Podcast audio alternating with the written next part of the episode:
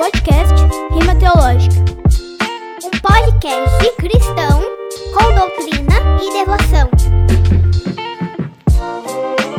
Podcast Rima Teológica. Para a glória de Deus e para a edificação da igreja.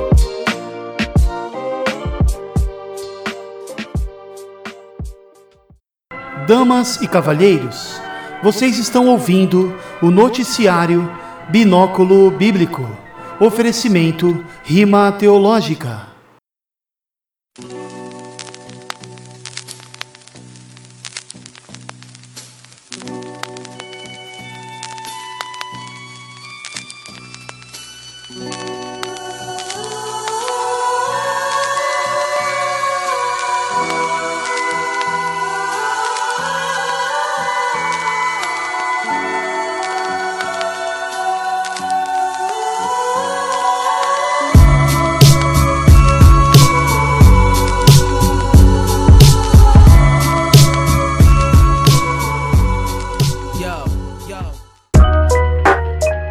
Paz, família. Aqui quem fala é Guilherme Zamba e esse é mais um episódio do podcast Rima Teológica. E hoje estamos novamente com a série Binóculo Bíblico e o tema de hoje é Teologia Coach. Se é que podemos chamar isso de teologia. O assunto de hoje é o coach nas igrejas. Que negócio é esse de coach? E hoje nós temos a participação do meu irmão Raul Santos, que já, se eu não me engano, é o terceiro episódio que ele está participando. E também temos a participação do irmão Rodrigo de Cristo, que é um brother que, além de estar estudando comigo no seminário Martin Buster, nós temos algumas músicas juntos. E os dois são grandes amigos. E eu gostaria que eles mandassem um salve aí. Manda um salve aí, rapaziada. Salve, salve família. É, agradeço mais uma vez por esse convite. E Zamba, você acertou, é o terceiro episódio que eu tô participando. E vamos botar pra quebrar aí, cara. Salve, salve família. Quero agradecer aí o convite. É o primeiro podcast que eu participo e tô muito feliz, mano, muito animado. É, espero aí que os ouvintes possam ser edificados aí por, por esse episódio. Vamos que vamos, tamo junto. Tamo junto.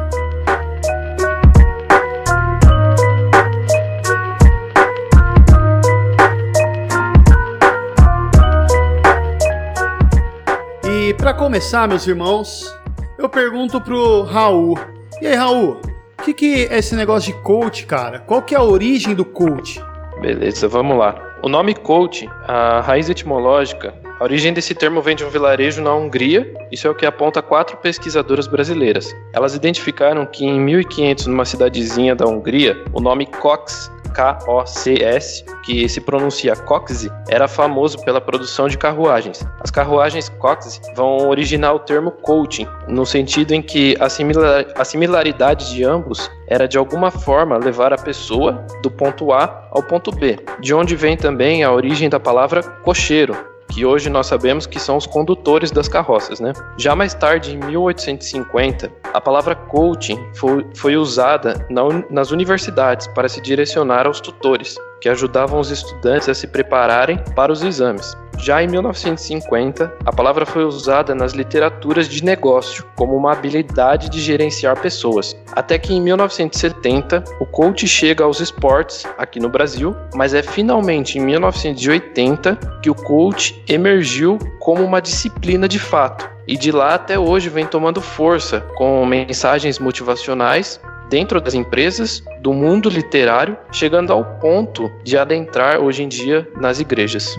Entendi, mano. Então nós vemos aí a origem da palavra coach, que ela foi, podemos assim dizer, transitando, né, para vários ramos até chegar na igreja. Antigamente, quando ouvia falar coach, eu já pensava naquele treinador de futebol americano, sei lá. E Rodrigo, por que você acha, meu irmão, que a igreja tem aderido a esse tal de coach?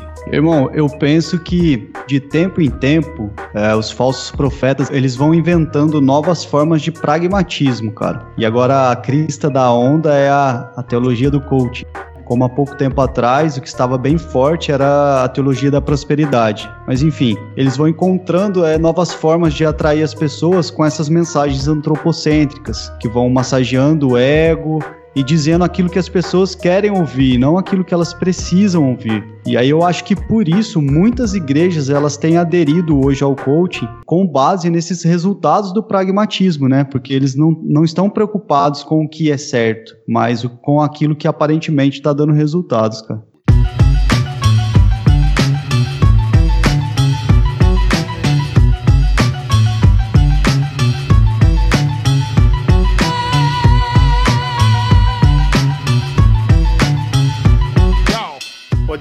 A igreja adora novidades.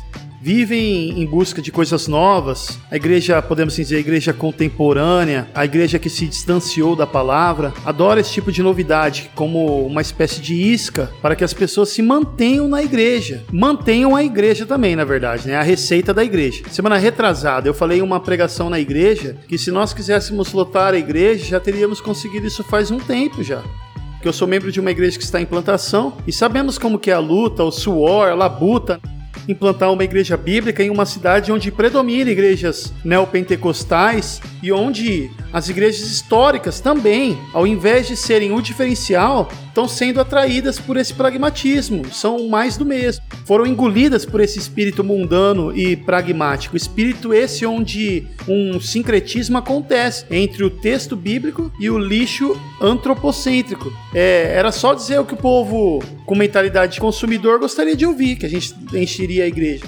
Provavelmente poderíamos ter mais membros. É, a maioria das igrejas, por assim dizer, já estão pregando essas mensagens com o objetivo de cativar o ego e não cativar mostrando a beleza de Cristo e a riqueza de Sua palavra. Então, como a maioria se porta desse modo, o crente com mentalidade de consumidor vai buscar uma igreja que ofereça isso, mensagem antropocêntrica, que todas estão fazendo isso, mas também uma igreja rica, grande, que tem ar-condicionado. Então, tipo assim, várias igrejas estão com essa mensagem. Então, tipo assim, é, é mais do mesmo. Então, além de buscarem isso, muita gente vai buscar outras coisas, como conforto e tal. Se as pessoas soubessem ou crescem no privilégio que nós temos em fazer parte para a glória de Deus na plantação de uma igreja bíblica, se as pessoas crescem nessa bênção, eu creio que não se portariam assim. Mas enfim. É isso aí. Então, cara, eu, é, infelizmente a teologia da prosperidade ainda continua.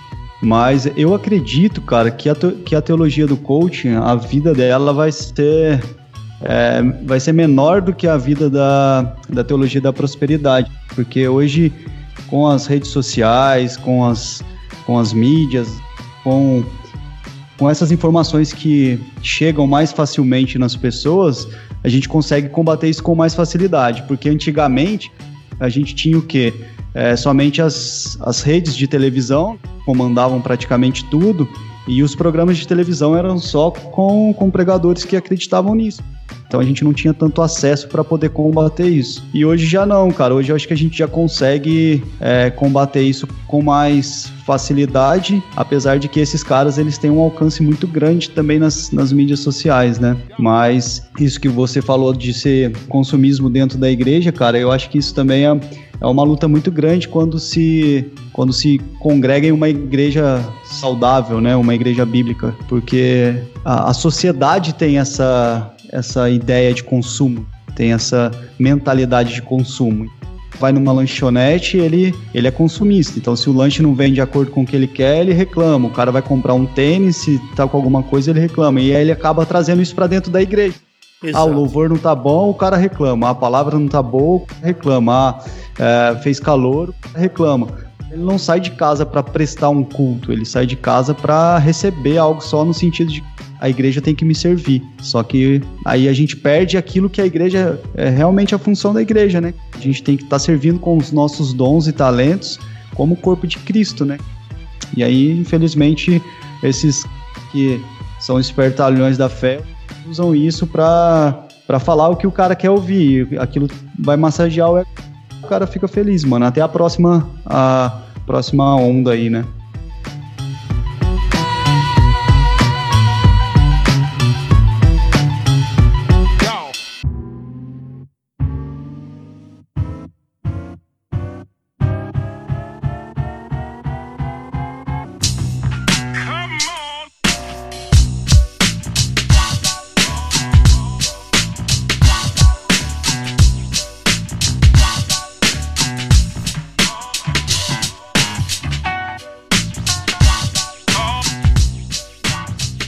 Interessante você observar isso, que conforme a igreja tem adotado essas práticas, esses costumes do nosso século, a gente também, ao mesmo tempo, tem perdido de vista, é, eu acho que dois pilares importantes que é o Solos Christus e o Sola Escritura. Que o Solos Cristo, para quem não sabe, é somente Cristo e Sola Escritura é somente as Escrituras. Quando você percebe que essa geração está motivada a ir para a igreja para receber, então a gente já perde de vista o Solos Cristo. Ou seja, se a gente vai, a gente, nós cristãos, devemos ir para a igreja para adorar a Cristo, para servir e não ser servido. A Bíblia, em, em diversos versículos, vai dizer que melhor é dar do que receber. E a gente pode observar que também, através dessas mensagens de, de autoajuda e tal, isso tem, tem criado uma cultura é, errada da igreja, assim como foi, igual ele estava comentando, da, da teologia da prosperidade. Então é é muito importante a gente ficar atento a esses sinais e não perder de vista qual que é o verdadeiro propósito da igreja, que na verdade nós estamos para servir e não ser servido, e para servir a um Deus e ao nosso próximo, né? Como Cristo manda que nós façamos. Deus tem sido tão, tão misericordioso e tão bondoso que eu também creio que ele está tá movendo, né, a, a igreja para que volte mesmo para as escrituras e venha conhecer a teologia reformada, né, a teologia bíblica, isso, isso é importante. É isso aí. Glória a Deus, nosso bom Deus. E vocês acham, meus irmãos, é, que de algum modo o coach pode ajudar a igreja? Olha, Zamba, é, eu creio que não. Pois a, autoajuda, como eu estava falando, ou as mensagens motivacionais, em nada acrescentam ao Evangelho de Cristo. O Evangelho, ele deve ser pregado por si só, somente as Escrituras, que era o que eu estava falando. Muito pelo contrário, é, pelo que eu tenho observado, são mensagens que geram sentimento de autossuficiência e a não necessidade de Deus. Eu diria que ela chega a flertar com o pelagianismo, onde diz que para alguém alcançar as bênçãos e a salvação de Deus, você precisa da força da vontade, né? É, e não da fé, né? Por exemplo. Chegando ao cúmulo de dizerem que Deus tem a caneta da história, mas você tem a borracha e você pode fazer o seu próprio destino. Ou seja, Deus escreveu a sua história, mas através das suas atitudes, dos seus. Ah, daquilo que você faz, você pode apagar aquilo que Deus escreveu.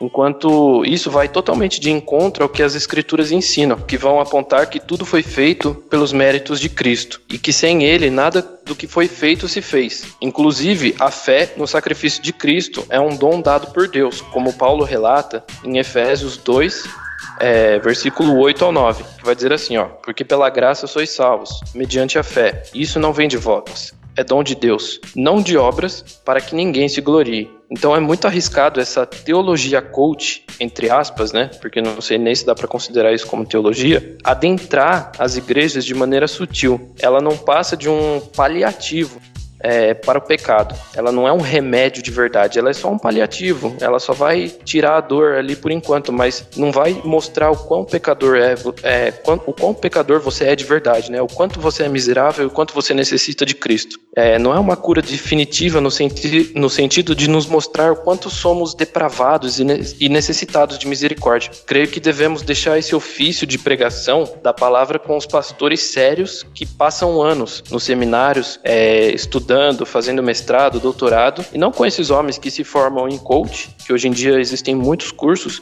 e que se atrevem no meio da pregação. É interessante que você falou. É, eu, eu tava pensando aqui que você disse, não sei se posso chamar coach de teologia. Eu creio que dá para chamar de teologia, teologia coach. Mas como é uma teologia que não valoriza a palavra, é uma teologia distorcida, de um Deus distorcido. Teologia distorcida, do mesmo modo que nós falamos, por exemplo, teologia da prosperidade, não é uma teologia correta. Então, desse modo, pensando agora que você disse isso, eu creio que dá pra gente chamar. Só que é uma teologia errada, ruim, é, maligna, maléfica. Agora, talvez não seja bom dizer teologia coach, porque pode parecer que é uma teologia de fato, uma coisa boa, né? Mas na verdade não é. E eu creio que de modo nenhum isso possa ajudar a igreja, trazer edificação, porque como você disse, é autoajuda. Isso cria também uma geração de gurus da autoajuda. E a mensagem do evangelho não é de autonomia. Se for pensar em mensagem de autonomia, Satanás é o primeiro coach que diz: siga o teu coração é, e não dirige o seu coração em obediência à palavra de Deus. E qual é o perigo que isso pode trazer? O irmão Raul aí colocou muito bem a resposta, né? E o Zamba aí completando é, sobre a questão da teologia. Só gostaria de citar o, o Dr. R.C. Sproul, né? Que ele diz que todos nós somos teólogos. Aí só, só basta saber se nós somos bons ou maus teólogos, mas na verdade todo mundo, no fundo, no fundo, é um teólogo.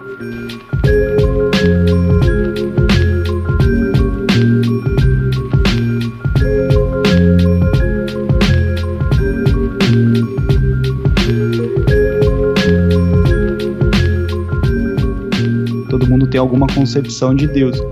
E eu concordo com vocês. Acredito que para a questão de púlpito, a teologia do coach não ajuda em nada, porque o púlpito ele deve ser usado para exposição bíblica, cara. E quando nós observamos o que o discurso desses coaches, não vou chamar nem de pregação, né, mas os discursos desses coaches, nós percebemos o quanto está distante dos ensinos das escrituras. Este é, é um grande problema.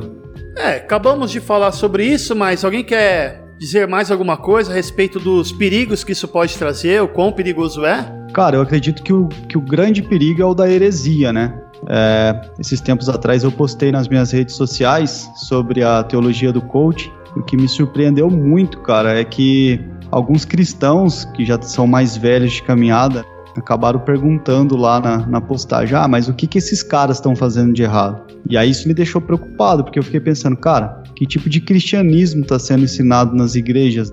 Que aonde o cristão, mesmo aquele que já é se o cara é neófito na fé, beleza, mas o cara que já é velho, né, de caminhada, já tem um tempo de cristianismo, o cara ainda não consegue identificar uma heresia de uma verdade. E isso acaba sendo preocupante, porque vai minando a igreja, né? E isso é perigoso. Porque quando o púlpito é fraco, ele vai deixar a igreja espiritualmente na UTI, né? E elas já estão praticamente morrendo, se é que já não já não estão mortas. Eu estava lendo um artigo muito interessante bastante cirúrgico do nosso brother Renato Vargas. Para quem não sabe, eu e o Rodrigo nós temos uma música chamada Cristo é suficiente e nós colocamos no final da música um trecho de um sermão do pastor Renato Vargas, bastante conhecido e vai rolar, vai rolar a música, mano, no final, Zam? Opa, vou botar no final aí pros, pros ouvintes conferirem.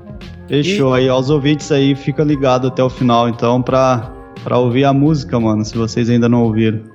Fizemos a música, depois nós mandamos a música pro Renato Varnes para ver se ele se ele autorizava, né? Ele autorizou, até compartilhou, gostou, né, da música, glória a Deus. E eu tava vendo um artigo dele a respeito do coaching teológico, e eu queria ler aqui os pontos que ele marcou sobre os perigos que isso podem trazer, né? Ele diz assim, primeiro ponto, porque as escrituras devem ser a única e exclusiva forma de consolo, conforto, exortação, admoestação e motivação para o crente, ou seja, só a escritura. A escritura é suficiente. Segundo ponto, pelo fato de que o coaching incentiva a prática de um evangelho humanista e antropocêntrico, ou seja, centrado no homem e não em Deus. Terceiro ponto, pelo fato de que uma igreja não é um negócio, nem um evangelho um tipo de business e tampouco o crente um cliente que deve ser motivado a encontrar o caminho da felicidade. É, porque os irmãos sabem que essa ideia de coach sempre tem é ligado com o ramo empresarial, ligado também à questão da autoajuda.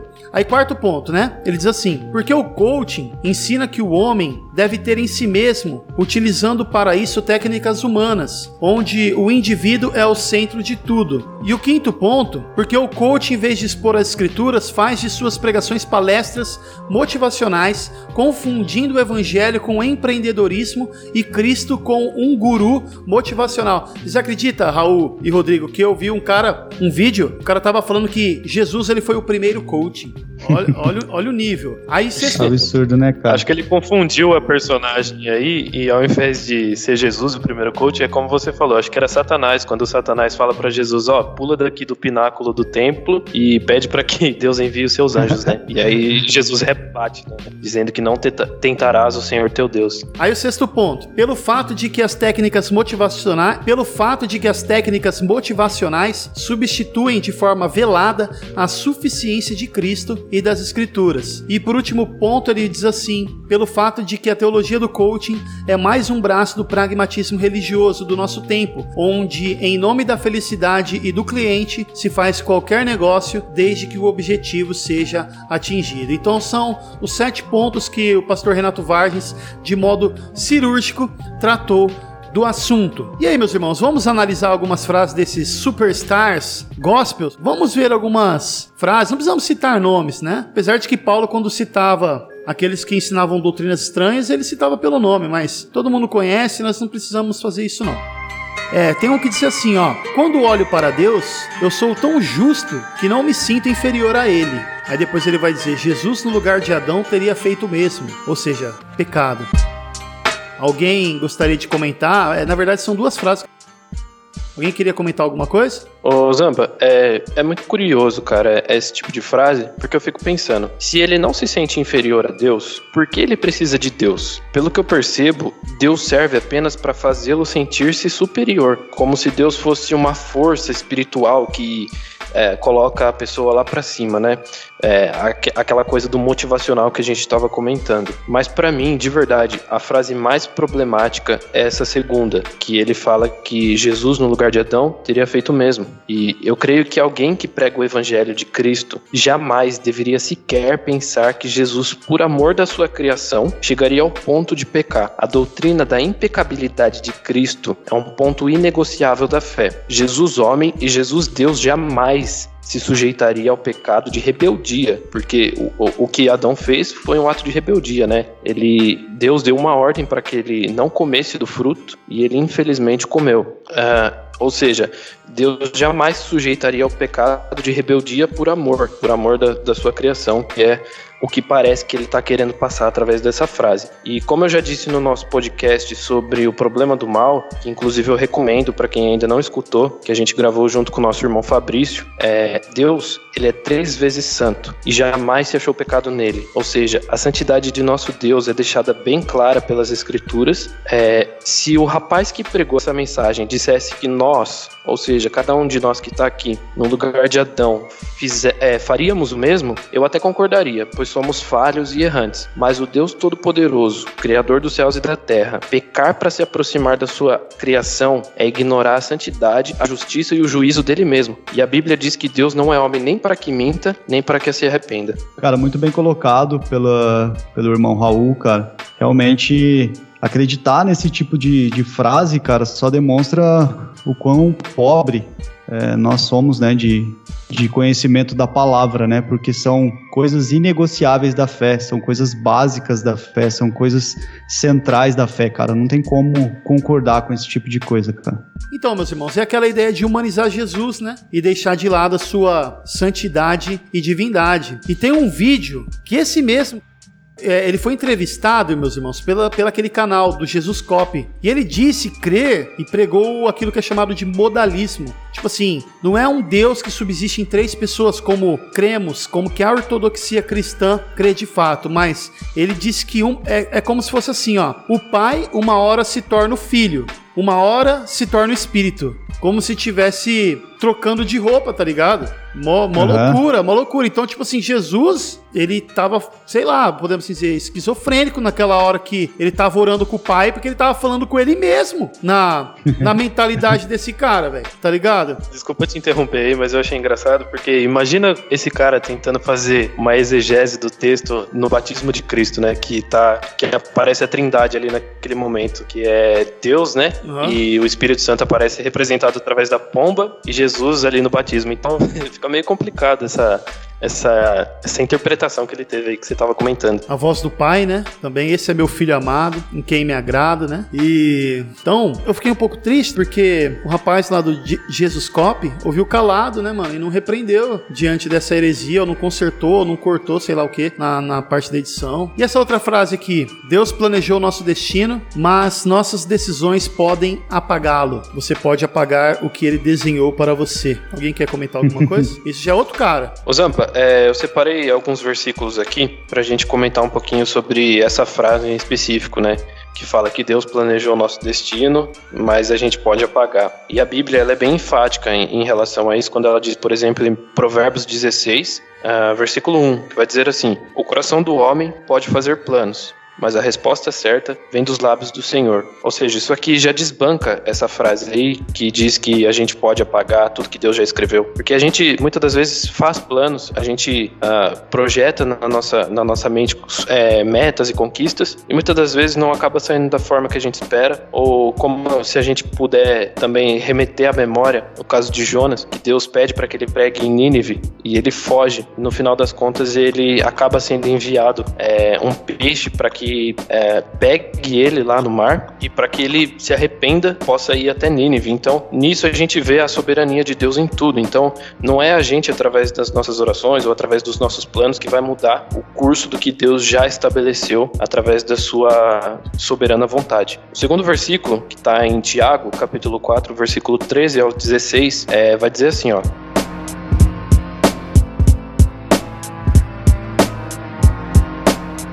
Atendei agora, vós que dizeis: Hoje ou amanhã iremos para a cidade tal, e lá passaremos um ano, e negociaremos e teremos lucros. Vós não sabeis o que sucederá amanhã. Que é a vossa vida? Sois apenas como neblina que aparece por um instante e logo se dissipa. Em vez disso, devieis dizer: Se o Senhor quiser, não só viveremos, como também faremos isso ou aquilo. Agora, entretanto, vós jactais das vossas arrogantes pretensões. Toda jactância semelhante a essa é maligna. Ou seja, então, através desse versículo a gente pode ver que aqueles homens, eles tinham planos de ir lá e vender e fazer aquilo e fazer isso, enquanto Jesus repreende e diz que se o Senhor quiser, não só viveremos, como também faremos isso ou aquilo. É, então a gente, tudo que nós fazemos é pela vontade e pela graça do nosso Deus. E para finalizar, esses dois textos matam a teologia do coaching, que diz que nós temos uma borracha para apagar os planos estabelecidos por Deus.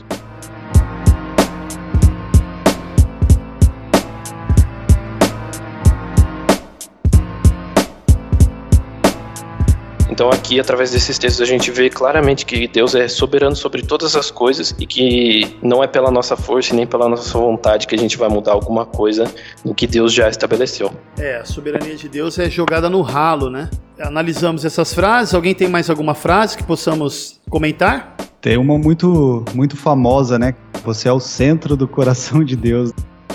Então, mano, o que, que a gente pode dizer diante de tantas coisas assim, né? E eu quero dizer isso com muito temor, muito carinho aí por quem está nos ouvindo, mas tudo isso são heresias.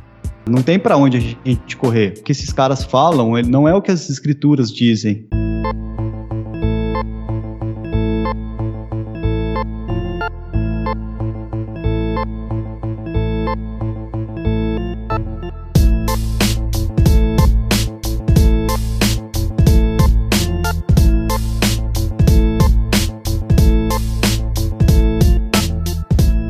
E é muito triste, porque, como você bem observou, Zambo, esses caras são o quê? São popstars, né? São caras bem famosos. E aí a gente observa as redes sociais. São milhares de pessoas que seguem eles, né? Então imagina, imagina só quanta influência eles não exercem. E hoje, infelizmente, a gente vive em tempos onde o não julgueis é muito forte. E aí as pessoas pensam que popularidade é sinal de verdade. Mas nem sempre o que é mais popular é o que está certo, né? Ter aprovação do povo nem sempre quer dizer que Deus está aprovando esse tipo de atitude. Então as pessoas às vezes olham para os números e vão pensar: ah, mas Fulano é mais famoso, então ele está mais certo. Ou, ah, o cara apareceu na televisão, então ele está mais certo. Ou ele é pastor de famoso, ele está mais certo. Mas nem sempre isso quer dizer que, que é verdade.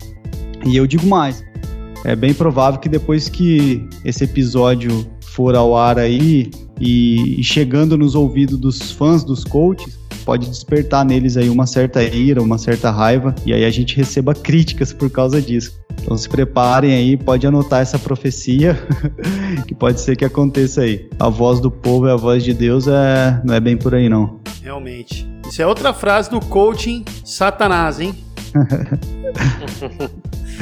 é verdade. Então, meus irmãos, alguma consideração final para a gente encerrar esse assunto, que para mim é um assunto até indigesto, não é um assunto que eu considero legal de falar, mas é necessário que possa trazer alguma reflexão.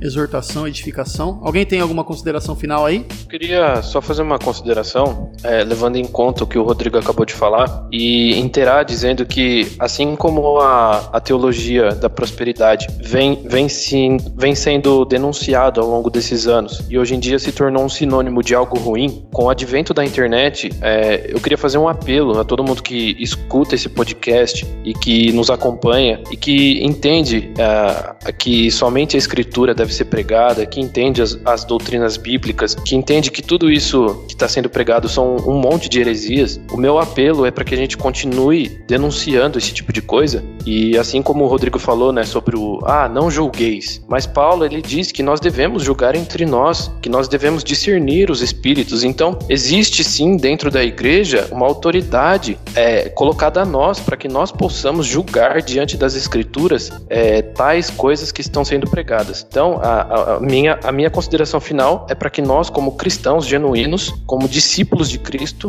é, denunciemos todas essas manifestações que se dizem ser cristãs e coach e que eu falo assim no sentido de denunciar, dizer, apontando o que é errado através da escritura. E a gente também não confundir denunciar com ser agressivo, porque eu sei que muito desses coaches têm sofrido ataques por, por, alguns, por alguns cristãos, e isso também não é uma atitude correta. Então nós devemos ter esse equilíbrio entre denunciar o que eles dizem, mas não referente à pessoa deles. É, eu gostaria de agradecer de coração ao convite, né, como eu falei lá no início. Esse foi o meu primeiro podcast. Gostei muito de participar com vocês. Foi, foi realmente uma honra. Eu fiquei muito feliz e espero que possa edificar a todos que estão ouvindo. E eu quero deixar uma mensagem que está em 2 Timóteo, capítulo 2, verso 15 onde Paulo está orientando, né, o, o, jovem pastor Timóteo, e ele diz para ele: procura apresentar-te a Deus aprovado, como obreiro que não tem de que se envergonhar, que maneja bem a palavra da verdade. Então, se nós manejarmos bem a palavra da verdade, estudando com zelo, com amor às escrituras, procurando uma igreja bíblica saudável para congregar, vivendo uma vida de devoção, de piedade, então, a gente vai ter mais facilidade de identificar esses erros, essas heresias que saem dos púlpitos, né? E, e ter uma vida cristã mais saudável. E aproveitando, você que está nos ouvindo, é, procure, se ainda não conhece, procure saber mais sobre a teologia reformada, que nada mais é do que uma teologia bíblica saudável. Procure ouvir bons pregadores como Augustus Nicodemos, Hernandes Dias Lopes, Franklin Ferreira, Jonas Madureira, John Piper, Sproul, Paul Washer, Tim Keller, enfim, são inúmeros bons pregadores e você pode achar facilmente as ministrações. Eu tenho certeza que vai que vai edificar a sua vida. Esse seria o meu conselho, as minhas considerações finais e a minha oração é que Deus nos, nos ajude aí. Deus abençoe. Valeu mesmo. Tamo junto. Augustus Nicodemos, Irineu de Leon, Paulo Júnior, Pode crer. John Huss, José Manuel da Conceição. Pra quem não sabe, o Rodrigo tem uma música chamada Resistência. E é uma música que vai tratar a respeito disso, de resistência em todo sentido na vida cristã. Recomendo. Até que Cristo volte e restaure a ordem e decência. Contra o pecado eu sou resistência. Até que Cristo volte e restaure a ordem e decência. Contra o diabo eu sou resistência. Até que Cristo volte e restaure a ordem e decência. Contra mim mesmo eu sou resistência. Até que Cristo volte e restaure a ordem e decência. Eu sou resistência.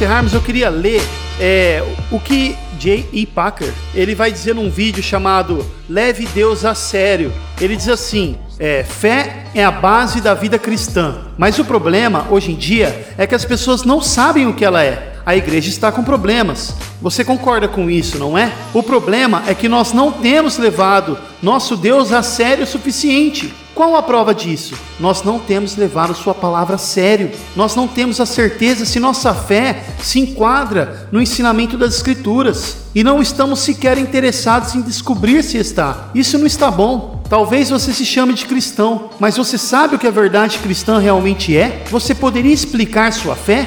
Você se baseia na Bíblia? Você poderia defendê-la de ataques? Nós precisamos conhecer aquilo em que acreditamos e precisamos ter motivos para acreditar nisso como a base de nossa vida.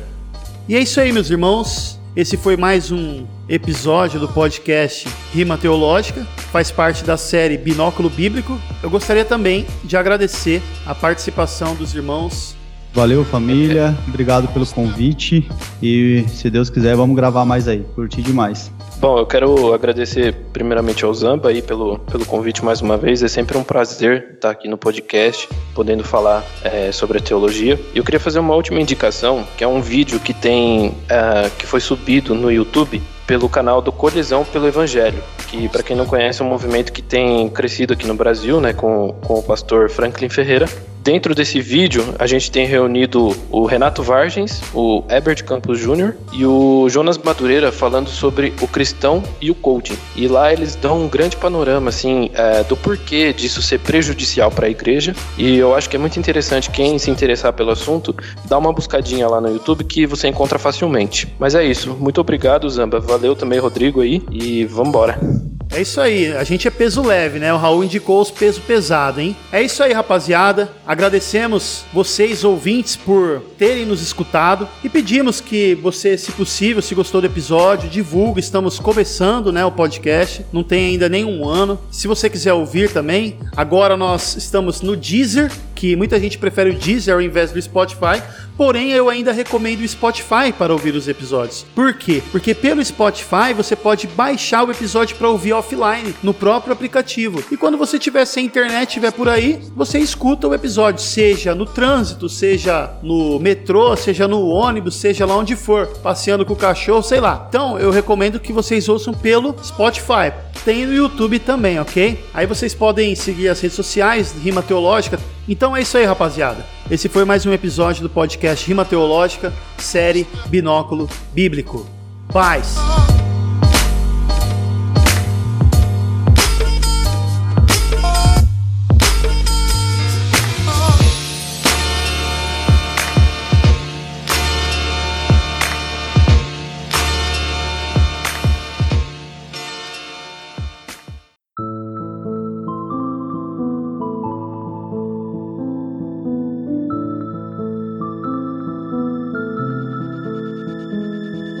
Caminhando rumo à perdição, te exortamos, volta para o caminho da salvação. Só Jesus é a porta.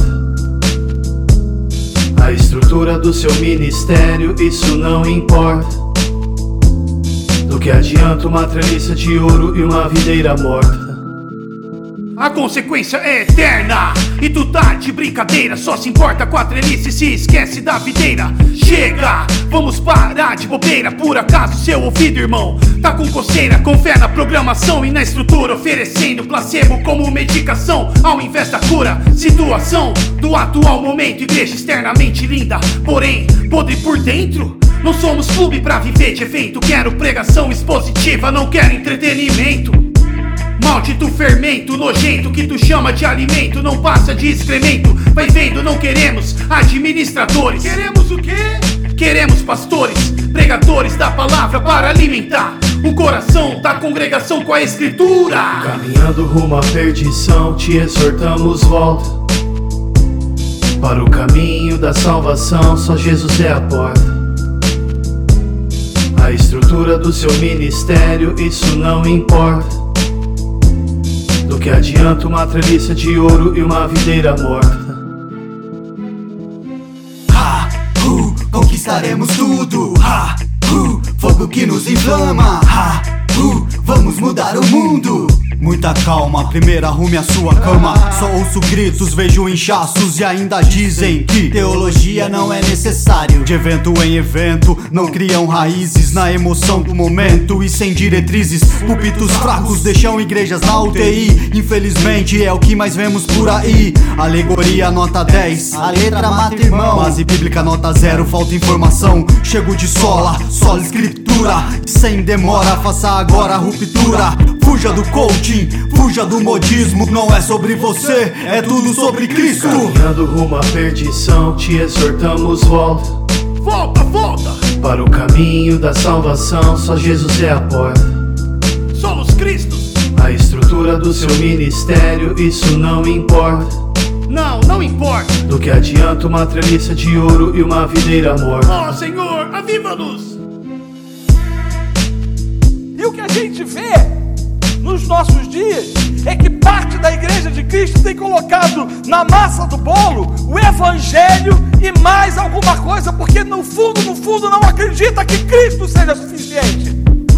E aí você vai ver, por exemplo, igrejas dizendo seguinte: então nós vamos crescer. A gente prega Cristo, mas a gente tem que ter muito evento. É igreja que vive de evento em evento: evento para mulher, evento para criança, evento para adulto, evento para homem, evento para cachorro, evento para quem quer que ser. A igreja ela vive isso, ela respira isso, porque ela acredita que eventos vai fazer com que ela fique cheia ou igrejas que fundamentam suas perspectivas, suas premissas em congressos, em reuniões, em atividades diversas, em shows, em baladas e agora na maldita teologia do coaching. Gente que tem substituído o Cristo por um evangelho pelagiano. Gente que tem substituído Cristo por uma mensagem antropocêntrica, humana. Gente que tem colocado na massa do bolo ingredientes que, do ponto de vista, podem parecer palatáveis ou podem fazer com que o bolo cresça rapidamente. O bolo, contudo, pode crescer, mas ele não alimenta.